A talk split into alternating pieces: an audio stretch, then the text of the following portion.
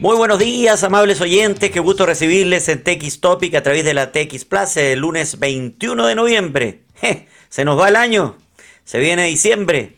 Así pasa este 2022, que no ha sido fácil. Vamos a ver cómo viene el 2023. Tenemos un tema bien especial para conversar hoy día, así que atención porque en un ratito más nos vamos a conectar con Romina Bustelo. Ella es eh, People Head of People and Culture de Acid Labs ve todo el tema del el desarrollo organizacional, liderazgo, cultura de la empresa. Em, ¿Cómo liderar una fusión entre dos empresas manteniendo el sentido de la pertenencia? Hoy día, vemos que las empresas se, fusionan eh, y muchas veces cuando una empresa se fusiona eh, hay incertidumbre interna.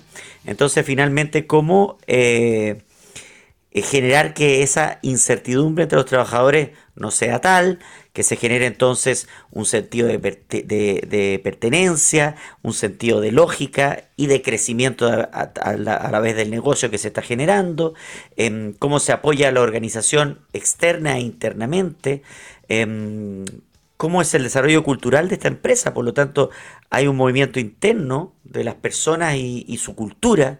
Y es bien interesante conversar con Romina porque ella maneja todo el tema de la cultura interna de los trabajadores de, la empresa Acid Labs y cómo eh, esto se genera en las otras empresas que se están, por ejemplo, funcionando o que están generando una cultura interna. Es bien interesante el tema, eh, lo vamos a conversar un ratito más con em, esta empresa Acid Labs, que es una empresa chilena referente a la tecnología inteligente. 15 años de trayectoria, eh, gente joven, siempre creciendo, mirando otros países, con interesantes clientes en Chile, así que va a estar bien buena la conversación con Romina Bustelo en un ratito más. Pero antes veamos algunos temas que están desarrollándose en el día de hoy donde ayer partió el Mundial de Fútbol, que siempre es eh, un movimiento social, cultural también muy referente en todo el mundo, porque es el deporte más masivo. Hoy día lunes 21, a esta hora 11 de la mañana, estamos en vivo y en directo transmitiendo a través de txplus.com y cuando ustedes quieren nos escuchan en su plataforma como podcast. Em, y hoy ya el dólar nuevamente a 9.50 subió por distintos factores, especialmente lo que pasa en China, donde nuevamente el COVID está afectando algunas zonas de China. Eh, y hay noticias bien importantes que quiero compartir con ustedes. Por ejemplo, acá hay algo de la Viña Miguel Torres que lo hemos conversado tantas veces con expertos de Viña y ratifica lo que hemos conversado. Y algún día sería bueno conversar con ellos también. La Viña Miguel Torres explora nuevas ubicaciones en las regiones de los lagos ante cambio climático. La respuesta está en viajar hacia el sur. Efectivamente ya los viñedos están tomando la decisión de irse más hacia el sur. La Viña Miguel Torres, que está siempre clásica ubicada en Curicó, hoy día ya están trabajando más hacia Osorno, hacia Temuco, llegando a Puerto Montt. Entonces, ¿cómo está el movimiento hoy día de los viñedos? Es un tema bien interesante. Pero acá hay algo que tiene, que ver con el Mundial de Qatar y los millones de dólares que mueve el Mundial de Qatar. Y en general los millones de dólares que mueve el fútbol. Este Mundial de Qatar que ha sido tan polémico y a la vez tan tecnológico y tan innovador, nos lleva a esas eh, preguntas eh, y a esas disyuntivas donde ¿Por qué la pasión del fútbol es superior a un país que no respeta para nada los derechos humanos, que no respeta a las mujeres, que funciona en una, eh, en una vida donde su característica religiosa es fundamental, donde nosotros el mundo occidental evidentemente respetamos cómo funcionan las religiones muchas veces extremadamente ortodoxas y las miramos como algo muy raro como ellos también nos miran a nosotros con nuestras cosas raras también. Pero evidentemente acá hay un constructo eh, sociopolítico, eh, geográfico, cultural, histórico, donde los derechos humanos de las mujeres, por ejemplo, no se respeta. Y ahora llega esta masa, que es una masa absolutamente eh, occidental para ellos, porque el fútbol es europeo, es sudamericano, el fútbol es un deporte que se vive con pasión en Europa y con pasión en Sudamérica, donde evidentemente todas estas formas de vida no las entendemos, muchas veces no las compartimos, pero siento que las estamos aceptando. Entonces, ahí hay un dilema que, que ya, por ejemplo, para una tremenda empresa como Budweiser le generó un problema claro porque allá no se puede tomar en la calle. Los mundiales, yo tuve la oportunidad de estar en un mundial, me acuerdo, eh, y los lugares donde se encuentra la gente durante el mundial es una fiesta. Los fanfests, los fanfests se instalan en las plazas más grandes de las ciudades, donde la gente que no tiene entrada ve los partidos en unos unas pantallas gigantes, donde los auspiciadores que normalmente son de alcohol, ahí también hay otro dilema, bueno, ya lo, se podrá ver qué pasa con eso, pero ese es otro tema. Entonces, finalmente, eh, lo que los mundiales traían por costumbre en Qatar, se está generando un problema muy grande. Periodistas, mujeres de países, por ejemplo, como Brasil o Argentina, están sufriendo muchos problemas para cubrir en la calle, para informar en directo desde las calles de Qatar, porque nosotros estamos acostumbrados a vestirnos como mejor nos sentimos. Y últimamente nuestra generación y la generación eh, latinoamericana de los últimos años acepta, y ya es normal, y ya no es tema, que las mujeres se vistan como quieran. Y una periodista argentina, brasilera y también una periodista chilena, si va a un lugar como Qatar donde hace calor, a pesar de que ahora en noviembre hace menos, por eso se corrió el Mundial de junio eh, y julio para noviembre, porque si no era insoportable el calor en junio y julio, es, desértico Qatar. Eh, es para ellas difícil eh, poder conectarse en vivo con sus países como ellas quieren vestirse, con, con minifalda o, con polera o como quieran. Porque llega la policía de Qatar, las mira feo, les hacen gestos como que se tienen que vestir. Bueno, pero detrás de todo esto lo que hay es un gran negocio y también una corruptela, una corrupción evidente que la FIFA ya quedó demostrada hace muchos años, con muchos dirigentes que no todos están presos, pero se, destapó una crisis mundial de la FIFA. Perdón. Uy, la alergia. Las alergias, las alergias, otro tema, ya. Ya se va a pasar la primavera. Bueno, resulta que evidentemente la corrupción del fútbol. Este mundial fue asignado a Qatar hace prácticamente 10 años y cuando se asignó a Qatar, eh, en la lista de países que venían, el, último era Qatar en el informe. Expertos van a los países, perdón. Oh, ya. Los expertos van a los países, expertos de la FIFA.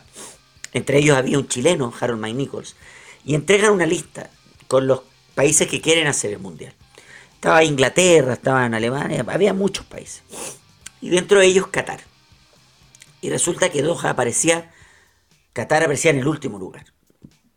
O sea, la FIFA le entregan este plan y le dice la verdad que para hacer el mundial, por cuestiones extra futbolísticas, porque, porque ahí voy a hacer la diferencia después, pero extra futbolísticas, Qatar no cumplía con ciertos compromisos de eh, derechos fundamentales, que, debe ser siempre lo primero en, el lugar, eh, pero la FIFA dejó todo eso al lado por los millones y miles de millones que yo les voy a contar ahora, que mueve el fútbol y que mueve en este Mundial de Qatar. Mira, el Estado de Qatar gastó más de 200 mil millones de dólares solo en infraestructura. Que yo no sé qué va a pasar con infraestructura porque en Qatar no existe el fútbol o sea, hay un campeonato de fútbol, pero no sé si van a poder ocupar todas esas canchas y toda esa infraestructura, yo no sé qué van a hacer. Bueno, se gastó 18 veces más que en Rusia. Ya, el anterior anfitrión, que hoy día está en una pelea con polémica y también en ese minuto, bueno. Finalmente, el fútbol es superior a cualquier decisión o funcionamiento político. Y como decía Maradona, que yo creo que esta es la frase más lógica y bien dicha y extraordinaria de Maradona, que tiene otras, pero en su lucidez dijo alguna vez, la pelota no se mancha. Y eso es verdad, porque nosotros estamos viendo el fútbol, estamos viendo el mundial con mucha pasión. Eh, vemos un escenario extraordinario, una cancha espectacular, claramente se gastaron 200 mil millones, un estadio extraordinario, con hinchas cataríes que no saben de fútbol, que en el partido inaugural contra Ecuador, terminado a los 10, 20 minutos del segundo tiempo, se fueron del estadio. Lo que te, te muestra la falta de interés futbolístico. Yo estuve en el Mundial de Sudáfrica y evidentemente también pasó eso. Me tocó ir a muchos partidos eh, donde no estaba lleno el estadio. Y tú dices, si te ofrecen un Mundial en tu país y no vas a ver cualquier partido, porque cualquier partido es interesante verlo, eh, es porque no eres tan fanático. No tienen que ser los dos equipos argentino-Brasil para que llenes el estadio. En ese sentido, no son fanáticos del fútbol. Pero la pelota no se mancha. Queda claro. El fútbol corre, el fútbol sigue, el fútbol sigue siendo una pasión. Millones y millones de, de personas vamos a ver los partidos y no nos va a interesar, lamentablemente, el trasfondo que hay con los problemas en Qatar, porque la pelota no se mancha y sigue rodando. Pero el gasto en infraestructura es gigante. Bueno, la ciudad también se reconstruyó entera, miles de hoteles, carreteras nuevas, se renovó la ciudad, eh, la urbe se, se, le hizo un mantenimiento, se obligó a gente a trabajar, murió mucha gente, no solo la construcción de los estadios, ojo, no solo la construcción de los estadios. La mayoría de extranjeros de India, Bangladesh y Pakistán, muchos de ellos muertos lamentablemente. Pinturas, arreglos, se construyeron nuevas veredas, nuevas viviendas y nuevos colores para las casas para que todo se vea lindo según eh, los jeques de Qatar. Eh, eh, autobuses, metro nuevo, metro que llegan a todos los estadios, se unieron todos los estadios por el metro. Todo un trabajo que se hizo en invierno y un verano, un verano que llegó a 50 grados y ahí murió mucha gente. La cadena 3 de España hizo un especial análisis y, un reportaje a fondo de este estudio y no pudo afirmar cuánta gente finalmente murió porque se habla de 2.500, de 6.500 personas. Una persona muerta ya es un problema. Afirmó que la salud pública se transformó en la mejor del mundo árabe. Eh, adultos mayores con cuidado en sus casas. Es decir, que este negocio de los 200 mil millones y más que gastó Qatar ayudó evidentemente al crecimiento económico, infraestructura de la ciudad, Qatar, que se transformó en, un mundo moderno extraordinario, con millones y millones de ataduras eh, lamentables, ataduras eh, religiosas y problemas de vida que nos llevan siempre a, a ponernos en la duda de, bueno, la Copa de Qatar es demasiado grande, es gigante. Se mueven millones de dólares, se mueven millones de dólares.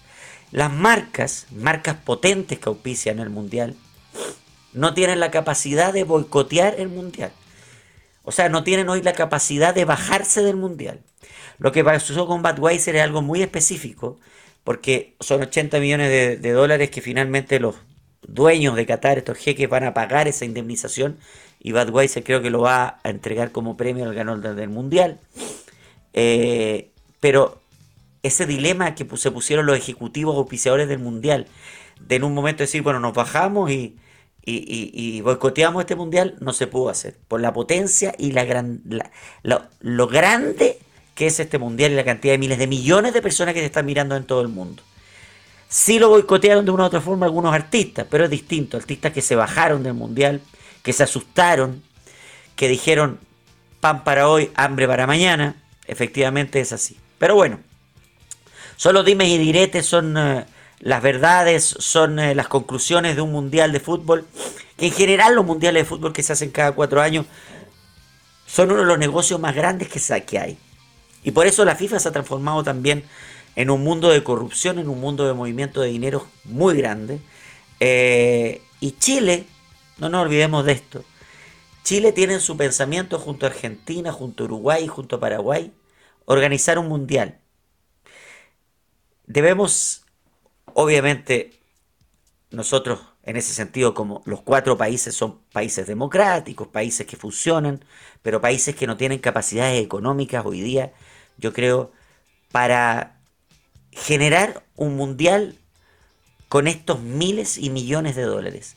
Es verdad que un mundial de fútbol, porque pasó el año 62 en Chile, te ayuda a tener un crecimiento eh, de infraestructura, un, crecimiento muchas veces social, un crecimiento eh, urbano y el movimiento urbano, las metrópolis cambian. Le pasó a Concepción, le pasó a Santiago, de alguna manera Arica y Viña del Mar también lo... Concepción le pasó en el sentido que Concepción, porque acá hay gente que a decir, bueno, si Concepción finalmente no se jugó, porque hubo un terremoto. Pero gran parte de la plata del mundial los países dieron plata extra, la FIFA dio plata extra para ayudar a Chile a la reconstrucción después del terremoto. O sea, esa significancia también tiene a ser un mundial. Por lo tanto, tiene lo, lo bueno y lo malo. Que elijan un lugar como Qatar es culpa de la FIFA y es culpa de los dineros. Yo creo que los mundiales se tienen que hacer en países que realmente tengan la capacidad de hacerlo. Yo creo que Estados Unidos, Canadá y México, que es el próximo mundial que viene, va a ser extraordinario porque sabemos que son, especialmente México y ahora último Estados Unidos en algunos de sus estados, son muy futbolísticos. Canadá ha tenido un crecimiento futbolístico, pero va a tener una infraestructura maravillosa. Es un país extraordinario, es un país tecnológico, innovador. Por lo tanto, ahí vienen cosas lindas. Pero ahora, el balón, la pelota no se mancha. Por lo tanto, disfrutemos del fútbol. Y estos temas serán un análisis para aquellos que mueven el fútbol, el dinero, para la FIFA y muchos más. Muy bien, esa introducción quise hacer hoy día, lunes 21, cuando Ayer partió el Mundial con el triunfo de Ecuador frente a Qatar. Y en un ratito más nos encontramos con Romina Bustelo de Acid Labs. Todo el movimiento cultural. Cómo, por ejemplo, el tema que queremos conversar con ella es cómo liderar una fusión entre dos empresas manteniendo el sentido de pertenencia. Eh, Romina es especialista en gestión del talento, en desarrollo organizacional y liderazgo. Las culturas, las estrategias de una empresa. Cómo se puede centrar en las personas y en sus trabajadores. Eh, interesante. Interesante tema que lo conversamos después de la música. La música la trae Gabriel Cedrés, el experto, que nos trae un tema interesante. Ya volvemos. Vamos a la música aquí en TX Plus.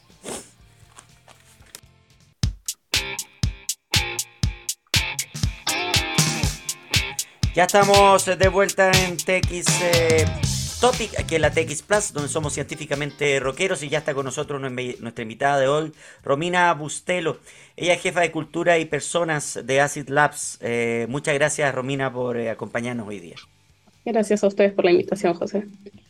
Muy contento de poder conversar contigo. Vamos a, meternos, obviamente, en, el, en, el, tema, la pregunta hoy día, que tiene que ver con, con esta eh, liderar una fusión que se está dando mucho hoy día entre empresas y que finalmente las personas eh, dentro de la organización puedan mantener ese sentido de pertenencia eh, y también entregarle el, sentido de realidad nueva a la gente, al, comprador o a la empresa que te contrata.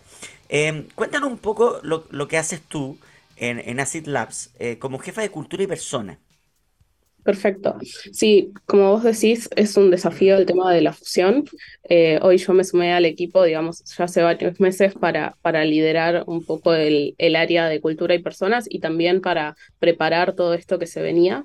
Eh, mi función es desde la parte más soft que tiene que ver con cultura y, del lo que vos hablas de generar sentido de pertenencia, de que la gente esté bien, ¿sí? Nuestra premisa es poner a las personas en el centro, porque si la gente está feliz, probablemente sea más productiva y el trabajo salga mejor, hasta las partes quizás más eh, procedurales de personas que tiene que ver con que haya un plan de carrera, que la gente tenga un norte, que haya incentivos de crecimiento profesional, no solo personal.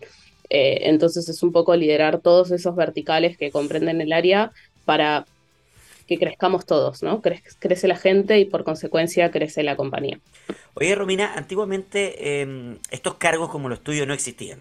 No existían, las empresas eran hasta más verticales, por lo tanto, eh, habían diversos tipos de presión y la gente, la trabajaba en la empresa simplemente. La, palabra cultura eh, entra después. Eh, ¿Por qué crees que ha entrado hoy día, el tema de la cultura en la empresa? Em, ¿Y en qué momento en el, desarrollo tecnológico? ¿Qué fue lo que generó esta, esta instancia de cultura empresarial? Yo creo que en los últimos años nos hemos ido ayornando mucho como sociedad y como corporación, las empresas, el mundo empresarial, en darnos cuenta que las empresas no dejan de ser organizaciones, que son grupos de personas. Y cuando tenés un grupo de personas, esas personas tienen su pertenencia y generan su propia cultura. Y creo que de a poco se pudo ir dando cuenta de esto, ¿no? De, dejar de ver a la persona como un recurso, como si fuera la hoja de papel que usamos para imprimir. Un, número, un número en este momento. Correcto, y empezar a ver que somos todas personas, que a todos nos pasan cosas eh, y que podemos generar mucha más sinergia cuando entendemos eh, justamente la cultura y lo que pasa de atrás y de alguna manera las bases de esa cultura son los valores que nos mueven, ¿no? Y cada organización y cada grupo tiene sus propios valores y esos valores de alguna manera lo que hacen es darnos nuestros comportamientos valorados. Entonces, cómo nos comportamos y cómo trabajamos juntos tiene mucho que ver con esa cultura o esos valores que compartimos detrás. Y esa es siempre es la clave de una fusión también, ¿no? Volviendo a, la pregunta inicial, eh, el desafío de una fusión es poder hacer sinergia entre los valores de los dos mundos y tiene que haber cierta coincidencia, ¿no? Uno cuando decide fusionarse es porque los valores eh, son parecidos, porque tenemos los mismos, eh, los mismos nortes o queremos las mismas cosas. Oye, Romina, ya vamos a entrar en, eh, el tema de la fusión específico y en Acid Labs también, como ustedes trabajan ahí. Pero, pero hablemos en general de, del mundo empresarial y, aprovechando tu, tu, sabiduría en esto y lo que tú, tú manejas en, las culturas de las empresas. Eh, eh, son muy distintas las empresas. Eh, a veces creemos que en Latinoamérica somos todos iguales, pero son muy distintas las culturas de los países, las formas de las empresas y en Chile también. y en Chile todavía hay mucha empresa familiar. Eso es una realidad. Y por lo tanto la empresa familiar tiene otro concepto de entender la cultura. y ahí cambia. Entonces hoy día finalmente nosotros decimos, qué maravilla que una organización como una empresa deje de ver a sus trabajadores como números, eh, sepan que tienen un nombre y un apellido, que son personas, que hay familias, que hay sentimientos. Em, pero, ¿tú crees que siguen siendo las empresas latinoamericanas, y Chile te lo pongo como pregunta principal, todavía muy verticales, muy familiares, muy de aceptar poco esto que, que, se meta cualquier trabajador a opinar? ¿Cómo crees tú que, que estamos todavía en, ese, en, ese, en esa instancia? Yo creo que que estamos cada vez mejor y en Latinoamérica tenemos una componente que también somos más, eh, más de los vínculos, ¿no? O sea, creo que la región es más de, la, de vincularse y de, querer saber y, digamos, si nos comparamos quizás con Europa o otros países que son más distantes o hay más, los, protocolos son de otras distancias. Eh, en ese sentido, sí es verdad que en, en, Latinoamérica, particularmente en Chile, hay mucha empresa familiar. Yo creo que de a poco y en esas dinámicas también es distinto, ¿no? Porque suelen ser justamente familias, pero de vuelta parten de su cultura o de sus valores que son los que vienen arraigados con la familia y de a poco van sumando. Yo creo que todas, tanto las grandes corporaciones como las pequeñas, de a poco están dando pasitos. Eh, y he visto muchas pymes que cada vez se interesan más en, entender cómo liderar y cómo comunicar asertivamente, que antes era te estoy diciendo lo que te estoy diciendo y lo haces porque sí, eh, y ahora cada vez más, aunque sea poder mostrar el por qué, ¿no? Quizás sí algunas cosas no no están en, debate o no son opinables, entre comillas, pero te explico el sentido. Y entonces vos podés acompañarme porque entendés por qué lo, estamos haciendo o hacia dónde vamos. Eh, y creo que es cada vez más. Y a veces creo que es también que estamos descifrando todos, que, que opines no quiere decir que yo necesariamente vaya a cambiar, pero cómo nos nutre la diversidad de ideas. Claro, pero por eso, por eso te planteo de estas empresas tan verticales, latinas, que se han ido un poco siendo más horizontales, pero nunca lo van a hacer totalmente, es imposible, porque siempre hay alguien que tiene que decidir y, siempre va a haber un líder que antes se llamaba jefe, hoy día se llama líder. Entonces, el trabajo tuyo con los líderes, ¿son receptivos a aceptar finalmente? ¿Y, y por qué un líder, por ejemplo, un dueño de una empresa te va mire, yo soy el dueño de esto, yo lo inventé, esto es mío, yo no tengo por qué escuchar a la gente, hagan lo que yo digo? O sea, ¿cómo tú le cambias esa mentalidad a esa persona? Es ir mostrando con algunos pasos y a veces hasta challengear, decir, dame la oportunidad y, dame unos meses y te muestro, y mostrar esos resultados y mostrar cómo cambia y, y, mostrar cómo cambia incluso la motivación y el compromiso de la gente cuando se siente parte de los procesos y cuando se siente parte de que la escuchan, más allá de que uno después tome esa opinión para accionar o pueda decir, no, en este momento no lo priorizo por otro tema. Eh, pero muchas veces es eso, es mucho dialogar, es mucho mostrar cómo puede seguir funcionando. Yo creo que a veces cuando pasa esto con, con, quienes son dueños de una empresa puede tener que ver con el control, ¿no? Con, con el miedo a perder el control y que algo no pase como quisieran, eh, pero es poder mostrar que las cosas pueden funcionar igual siempre que se traiga eh, el talento idóneo y, y que podamos conversar.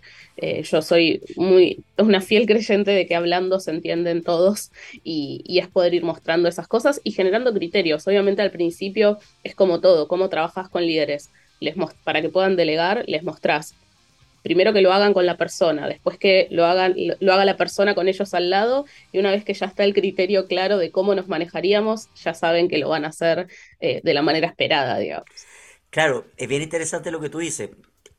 A ver, es lógico para nosotros y, para las generaciones, para las generaciones mayores siempre ha sido complejo entenderlo y por eso han delegado mucho de esto a sus hijos o, a nuevas generaciones. Pero, pero es interesante porque tú, tú tienes que unir entonces al, líder con, con, el trabajador de las distintas áreas para que dialoguen y para que se escuchen.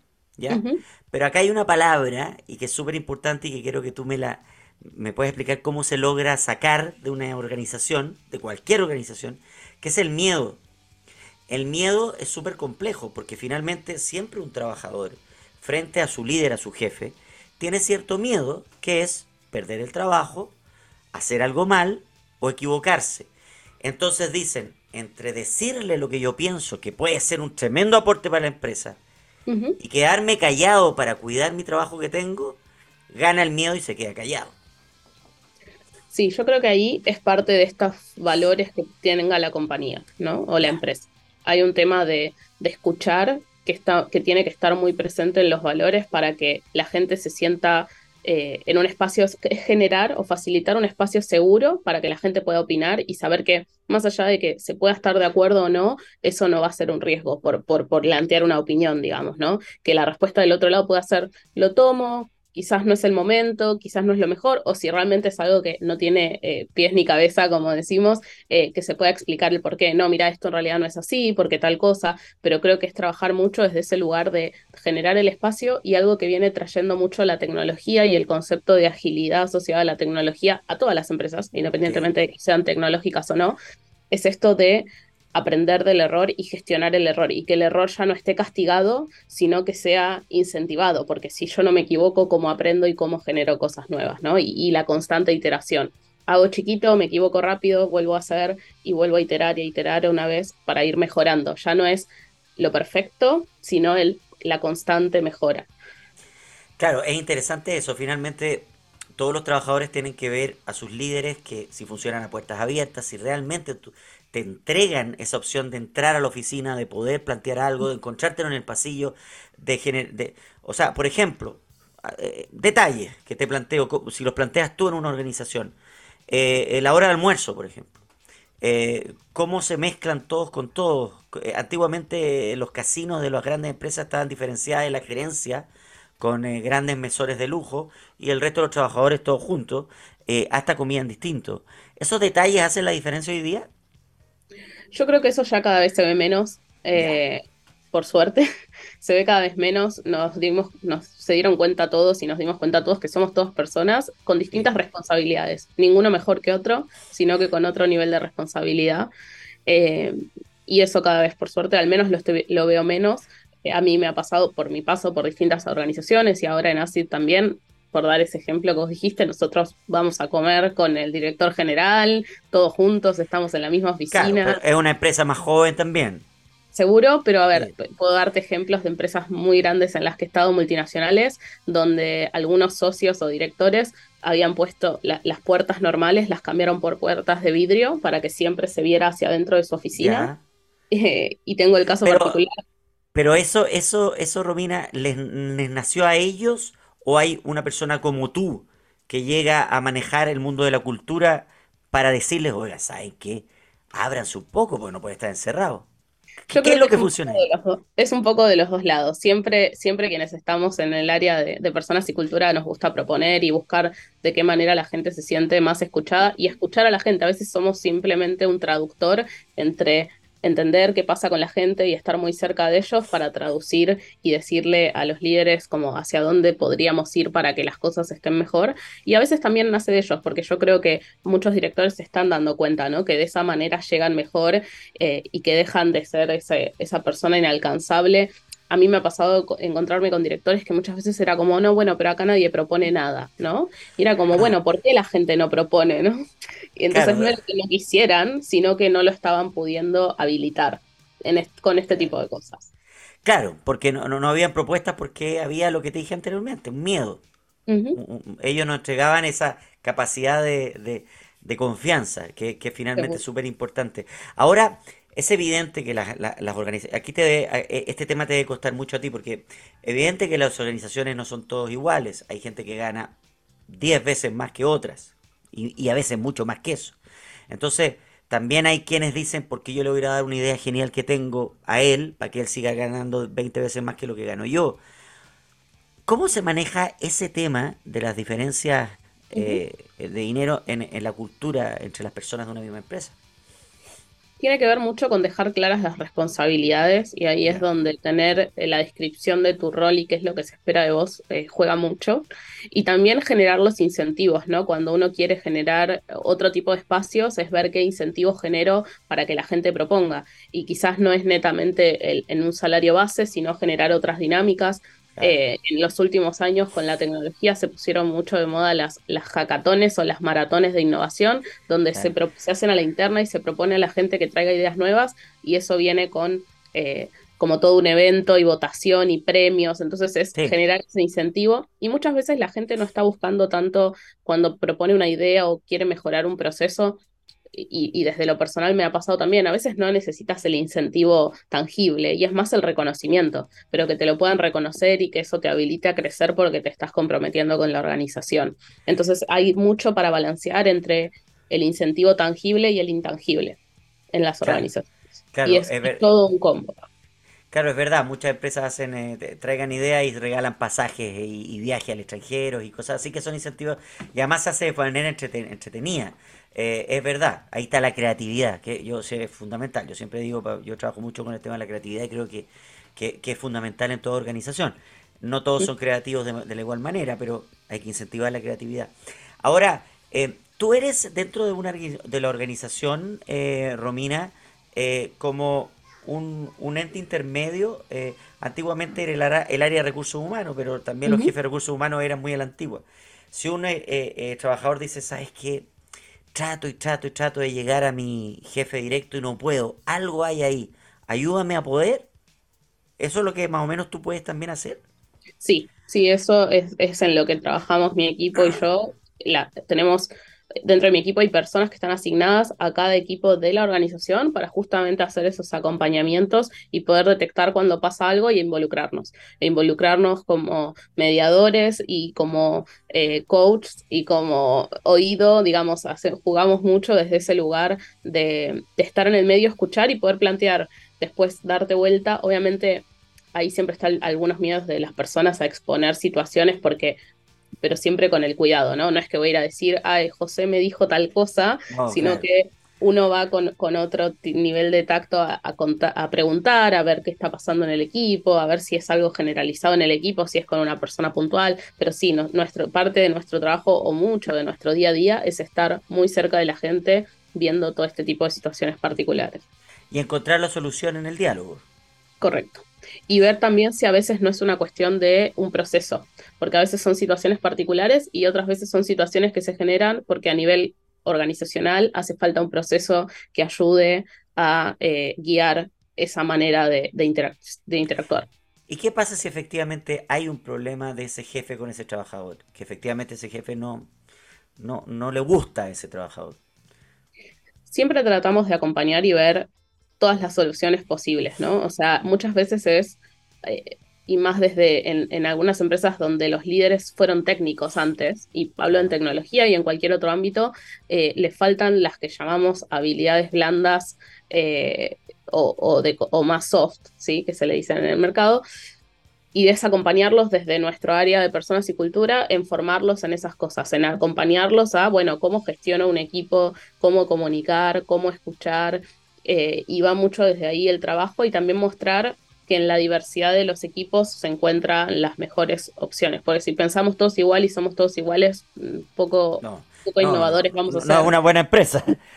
Oye, y, cómo se hace hoy día con los jóvenes que, que no les gusta estar mucho tiempo en el mismo lugar? Que, que son les gusta más viajar que ganar más dinero, tienen otra mentalidad. ¿Cómo se hace para que ellos tengan el sentido de pertenencia y ojalá puedan estar años contribuyendo porque son talentos finalmente? Sí, ahí hay dos cosas, ¿no? Una, esta parte de, querer buscar nuevas experiencias o nuevos desafíos es que haya un desafío constante en la organización. Y por eso es tan importante lo que hablaba al principio de la pata más dura de, de personas y cultura que tiene que ver con que haya un plan de carrera, con que haya desafíos, con que los proyectos en los que participo me desafíen y sean interesantes. Entonces es ir buscando siempre eso. Y por el otro, con esto sí, que la gente prefiere viajar, que quizás ganar más dinero y demás, creo que la pandemia ayudó mucho en ese sentido a mostrarnos que no tenemos que estar todos dentro de las mismas cuatro paredes eh, para que funcione. y parte de eso es la dinámica de muchas organizaciones como la nuestra, que somos más que nada remotos y la mayoría de la, de la compañía está toda distribuida en distintos países y la gente tiene esa libertad de que va con su compu viajando a donde quiera y mientras tenga una buena conexión puede seguir haciendo lo que hace. Oye, yo, que, bueno, que, que tiene sus cosas buenas y malas, porque para ti es ser difícil de repente eh, eh, solamente escuchar a las personas con problemas o, buscar soluciones a través de la tecnología. A veces es bueno ese cara a cara para sentir qué problema tiene la persona. ¿eh? Sí, sí, es un desafío para, para las áreas de personas y cultura de muchas organizaciones que vienen en esta tendencia. Es un desafío generar cultura y sentido de pertenencia cuando estamos todos distribuidos. Es cuestión de ir generando esos espacios y fomentar que todos los líderes los generen con sus equipos y que se junten y que una vez cada tanto tengan una reunión que no sea para hablar de trabajo, sino esas reuniones que hubiéramos tenido en el café si nos cruzábamos en, el, en la cocina o cosas por el estilo para conocer al otro porque un poco también esto que hablábamos al inicio de cómo del ego y cómo la confianza, si yo no conozco al otro y más o menos qué lo mueve y cuáles son sus intereses, más allá del trabajo, es difícil que genere confianza. En cambio, siempre, si lo pensamos, después de que almorzaste una vez con alguien, te tomaste un café, lo conoces distinto y ya es como, ah, listo, no, es ese extraño en la pantalla, sino que eh, lo conozco un poco más, sé qué cosas le gustan, si tiene perros, si no, o sea, parecen cosas que son, eh, parecen insignificantes, pero en realidad suman un montón a entender y a conocer al otro. Eso por un lado, y después buscar algunos espacios cada tanto en los que te puedas juntar presencial. Eh, nosotros, por ejemplo, hace poco hicimos un evento presencial con toda la gente que estaba en Santiago, nos juntamos, vamos a hacer uno en Argentina porque es el segundo país donde más gente tenemos, entonces de a poco es ir buscando esos encuentros y ojalá algún día podamos decir, bueno, se junta toda la empresa en algún otro lado, ¿no? Pero es ir buscando los, los espacios dentro de las posibilidades. Sabemos que siempre puede haber alguien que no pueda participar de un espacio presencial, y es un desafío cómo lo incluís y que no se sienta excluido de, ah, se juntaron y yo no pude, entonces me lo perdí, ¿no? E, e, evitar que la gente sienta que se pierde algo. Sí, eh, eh, es verdad. Oye, Romina, te quiero agradecer por habernos eh, ayudado en una, en una visión general de tu trabajo, pero ahora metámonos a Seed Labs. Porque tú llegaste este 2022, dime, ¿ya, ¿ya estaban funcionando con un área de persona y cultura o, o es primera vez que lo hacen? Eh, yo ya he trabajado con fusiones y, adquisiciones, así que para no, no, No, pero, pero Acid Labs, ah, ¿tenía esta área? Acid estaba, existía el área, estaba un poco trabajando, eh, como Acid y Linux venían trabajando juntos, el área ya, se, ya estaba trabajando un poco hacia las dos, entonces a nivel el área puntual no tuvo que, fusionarse como tal. Eh, pero bueno, cuando yo llegué, se estaba, empezamos a planificar bien cómo iba a ser todo este proceso de integración de los dos, porque hasta ahora eran dos empresas muy amigas que trabajaban juntas y llegaba el momento de comunicar, bueno, ahora vamos a ser todos uno. Eh, así que fue un proceso de algunos meses de planificar, de, ver cómo íbamos a comunicar, hasta que finalmente, bueno, lo, comunicamos y ahora ya estamos eh, trabajando quizás en, las patas más de lo que viene después, ¿no? Eh, y creo que, lo fundamental y el, el puntapié fue eso, ver como, bueno, nuestros valores son los mismos, sí, parecidos, cómo los juntamos, los organizamos de vuelta, pero sobre una misma base, cuál es nuestro propósito, qué nos mueve y hacia dónde queremos ir. Y esa fue la base de la comunicación para una fusión, cómo mostrar dónde vamos todos. ¿Cómo se hace de ahí? Porque eh, ACID es una empresa que lleva 15 años de referente en, en tecnología inteligente y todo tres jóvenes que crean esta empresa, ya, ya la conocemos, pero, pero evidentemente tenían un estilo de funcionamiento. Eh, y por mucho que había una, un trabajo en conjunto con la INETS, ellos tenían otro sistema de funcionamiento. Entonces, ¿cómo entras tú o viene una persona de cada empresa, traen sus argumentos y cómo se genera entonces esta nueva visión, este nuevo complemento, esta nueva misión? Normal, lo que se hace es juntarlos sí a todos, a los, las capas de líderes de los dos lados. Y hay mucho de, trabajo de gestión del cambio en ver eso, ¿no? Es como, bueno, ¿qué es lo...? Porque, porque siempre están las resistencias, ¿no? Es como, bueno, ¿qué te preocupa perder de un lado? ¿Qué te preocupa perder del otro? Eh, ¿Qué es lo que es crítico para vos preservar de un lado y del otro? Bueno, y lo combinamos. Y, y se hacen sesiones de trabajo conjunto en las cuales, y ahora e, ese término se empieza a escuchar cada vez más eh, en los últimos años, es co-crear lo nuevo que somos. Eh, y entonces es desde el lado de personas y cultura poder tomar eh, el input, ¿sí? las ideas o, sea, o las opiniones de un lado y del otro y con eso llevárnoslo, darnos vuelta y decir, ok, listo, con todo esto armamos y después validamos. O sea, en función de lo que escuchamos de un lado y del otro, cuáles eran los valores importantes de un lado y del otro, el propósito, lo que a la gente la motivaba y demás, desde el lado de personas y cultura y trabajando también con los socios, nos dimos vuelta, creamos algo, pero después lo volvimos a mostrar. Es como, bueno, con todo lo que nos dijeron, para nosotros es esto y creemos que, que es el nuevo, eh, que, que, es el nuevo Acid Labs, ¿no? De todos juntos. ¿Qué opinan? ¿Están de acuerdo o no? Y en función de eso se crea. La nueva visión, la nueva misión que tiene la empresa en conjunto, pero, pero evidentemente, y, y de haber sido más fuerte para, la, para los trabajadores de Linex, que cuando hay fusiones, normalmente tienen el miedo a decir, bueno, el trabajo que yo hago tiene que haber otro que lo hace allá. Entonces, ¿qué va a pasar conmigo? ¿Cómo se quitan los miedos a decir, eh, tú vas a seguir, tú no vas a seguir? ¿Cómo se hace esa parte? Sí, con la comunicación y la transparencia sobre todo. O sea, en ese sentido es poder decir desde el momento uno en el que uno va a comunicar esto, tener como ese kit de preguntas frecuentes que uno sabe que van a suceder y poder decir, ¿qué va a pasar con mi líder? Tu líder no va a cambiar, tu día a día no va a cambiar, los equipos ahora eh, eran dos y ahora es uno más grande, eh, digamos, y poder mostrar en cuáles sí se iban a, a a unificar y cuáles quizás no. No sé, por dar un ejemplo, áreas de estructura como finanzas se unifican y, y, es un área más grande y áreas de la operación, la verdad es que como eran tecnologías o verticales diferentes, no hay un solapamiento, simplemente lo que hicimos fue ampliar, claro. nuestra, o sea, ampliar entre los dos la cartera de servicios que teníamos. Pero la base de todo proceso de fusión es la comunicación clara y oportuna y poder decir que no lo sé cuando no lo sé, porque en estos procesos hay muchas cosas que llevan tiempo, no son de un día para el otro, y quizás no tenemos la respuesta. Es decir, eso todavía no está definido, ni ah, bien claro. lo sepamos, lo vamos a comunicar, pero poder dar la tranquilidad que ni bien se sepa va a ser comunicado. Bueno, la, la verdad ante todo, siempre, importante. O sea, sí, si efectivamente un área, decir, bueno, esta área efectivamente hay gente que no va, no va a seguir, decirlo. Correcto, por suerte ese no fue nuestro caso, pero, claro, pero pa en procesos en los que ha pasado es poder comunicarlo eh, transparentemente y poder decir sí y, y, y, nos haremos cargo de eso, ¿no? En otras, en otras fusiones que he participado, la respuesta ha sido esa, es como si llegara a suceder que no se encuentra un lugar para determinada persona, bueno, veremos qué hacemos con eso, ¿no?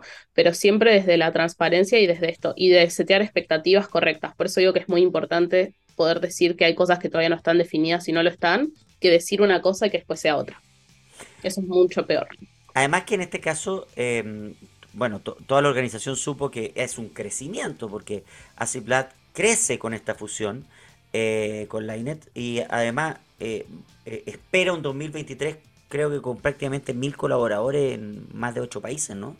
Sí, hoy en día ya estamos en más de 16 ah, países distribuidos. 16. Ah. Sí, ¿sí? Y es la idea alcanzar y, si es posible, superar los mil colaboradores el año que viene. Mil colaboradores. ¿Y, y, tu, y, y tu área estaría a cargo de, de, la cultura de mil colaboradores?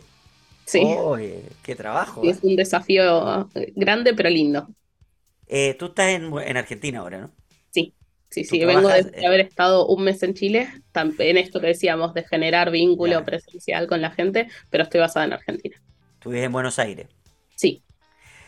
¿Por qué los argentinos tienen esta capacidad de liderar este tipo de, de, de, de áreas? ¿Qué, ¿Qué, hay, qué hay en, en, ustedes los argentinos que es credibilidad, es, es, es capacidad eh, de, explayarse? ¿Qué hay ahí? ¿Qué crees tú?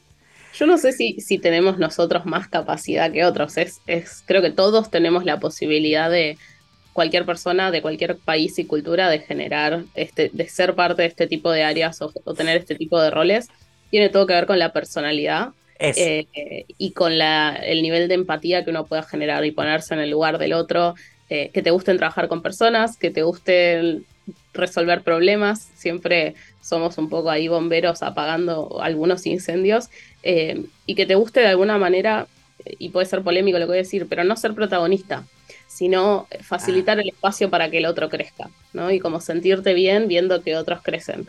Creo que eso es súper importante para este tipo de áreas y particularmente en Argentina no sé si hay algo puntual. Eh, Pero hay algo que en todos lados, en todos lados hay personas de todo tipo, con lo cual sí, no sé si sí. es Argentina per se. Obviamente Argentina tiene una historia de generar, de, de que nos permite generar otro nivel de resiliencia y de adaptación al cambio. Yo creo eso que por ahí va, por ahí va también. Eh, pero por lo demás, hay de todo en todos lados. Sí, hoy día las nuevas generaciones vienen con mayor personalidad y capaz de, capacidad de enfrentarse. Porque acá hay que enfrentarse a líderes, a, los trabajadores, a, decir que no, a decir que sí, a, no tener miedo. Entonces, claro, tiene que ver con la personalidad. Además, usted, esta, esta nueva empresa, esta fusión, está trabajando con importantes clientes como Sky, Ireland, Cencosud, Empresa SB, Banco Itaú, Goldman. O sea, empresas eh, internacionales muy importantes. Y en países como Estados Unidos, República Dominicana, México, Argentina, Chile, obviamente, entre otros. Entonces, ahí hay movimientos culturales muy diversos y también hay empresas muy grandes y muy sólidas con las cuales hay que preocuparse de responder. Entonces también se genera eso en los trabajadores. Y es parte de lo que ustedes hacen también. ¿Cómo, cómo, cómo lo han afrontado y enfrentado? Sí, ahí hay mucho del diálogo. Yo creo que las grandes empresas quizás les cuesta más cambiar interna a la interna, o sea, como cambiar todos sus procesos y sus maneras, y de alguna manera buscan empresas como la nuestra para trabajar, para que de a poco les vayamos llevando esas nuevas maneras o esas, o esas diferentes culturas. Eh, siempre hay que estar ahí en el medio entre lo que es mejor para la gente y lo que necesita el cliente, y en eso es verdad, a veces hay, hay un challenge, pero es ir buscando de vuelta con la comunicación y ser claro. Si, yo, si para un proyecto sí o sí es presencial, porque eh, el trabajo requiere que así lo sea y de verdad no se puede hacer remoto, bueno, conversar y buscar un equipo que esté dispuesto a trabajar así, ¿no? Y como eso es un ejemplo de muchos, pero hay que estar un poco en el medio viendo...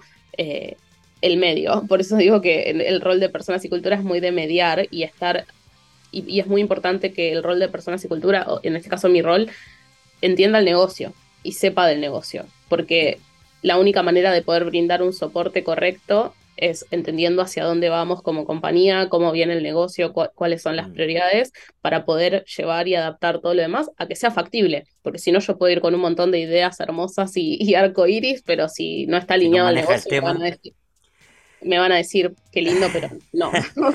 y, a, propósito de eso, hoy hay un cambio evidente en la contratación y en la búsqueda de personal eh, de tecnología. Em, eh, y, se necesita cada vez más personas que, manejen el mundo de la tecnología. Cuéntame en esto, por ejemplo, porque se está hablando para el 2023, hay una guía salarial 2023 de Robert, Robert Half, eh, y, y, hay proyecciones en cuanto a esto. Cuéntanos de qué se trata para que también haya un incentivo a estudiar eh, tecnología. Sí, yo creo que en los últimos años nos dimos cuenta que pase lo que pase en el mundo, si hay algo que siempre sigue invirtiéndose en, es en la tecnología, porque es lo que permite a las empresas adaptarse a todo este tipo de situaciones que sucedan, incluso a las más grandes. Entonces, hay una necesidad muy grande a nivel global de perfiles de tecnología eh, y, es altamente competitivo el mercado, o sea, mucho el desafío de, un área de personas y cultura es generar los incentivos para esto, ¿no? Para que la gente se quiera quedar, eh, porque el mercado es muy grande y no hay tanta gente hoy en día. Entonces, la verdad es que son salarios muy competitivos, hay mucha oferta de empresas como la nuestra que trabaja a nivel internacional y contratan distintas partes del mundo.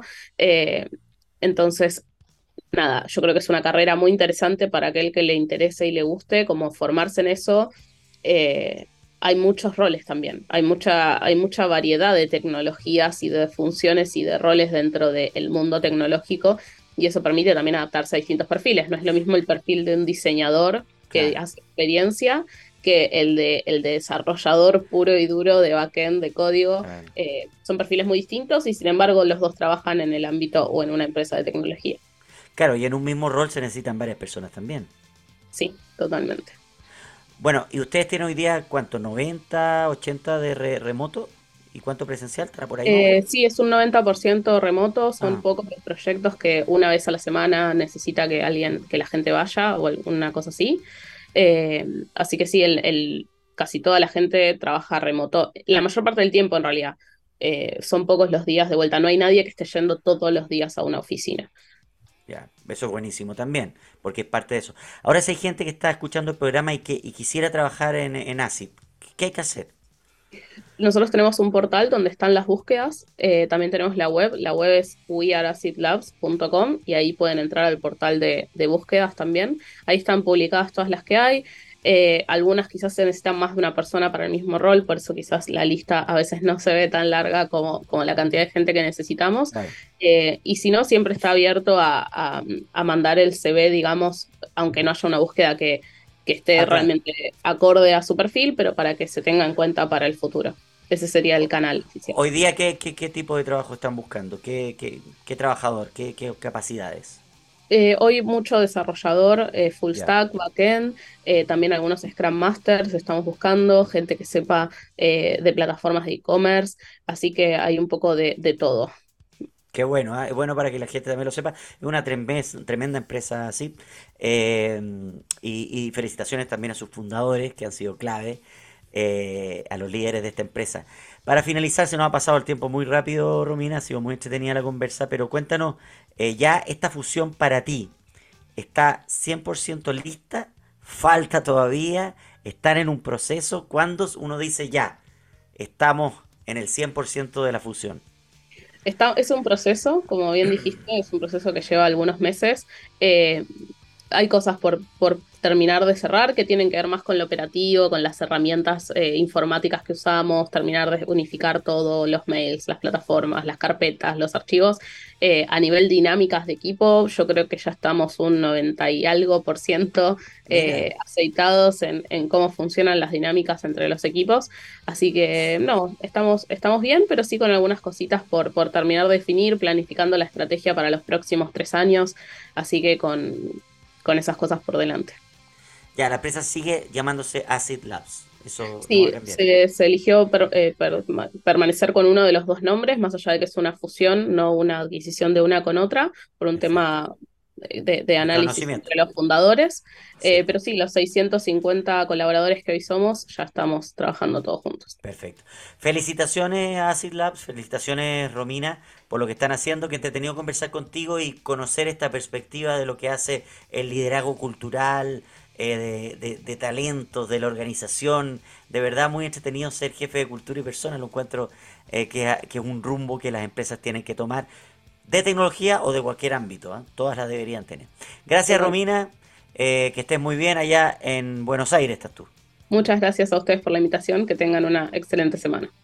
Igualmente, que tengas una buena semana, Romina. Ahí estaba Romina Bustelo jefa de cultura y personas de Acid Labs y esta función con Linux que ha sido todo un éxito y que pretenden terminar este año con 800 nuevos colaboradores para el próximo año llegar a 1000 colaboradores en 16 eh, o más países. Es un crecimiento espectacular el que ha tenido esta empresa con 15 años de trayectoria creada por jóvenes talentosos. Hoy día ya no está tan jóvenes, pero bueno, siguen con el alma joven, que es lo importante. Nos vamos. Gracias a Gabriel Cedrés en los controles. Gracias a Andrea Torres en la edición y a todos los que trabajan en TX Plus. Nos vemos prontamente y que estén muy bien.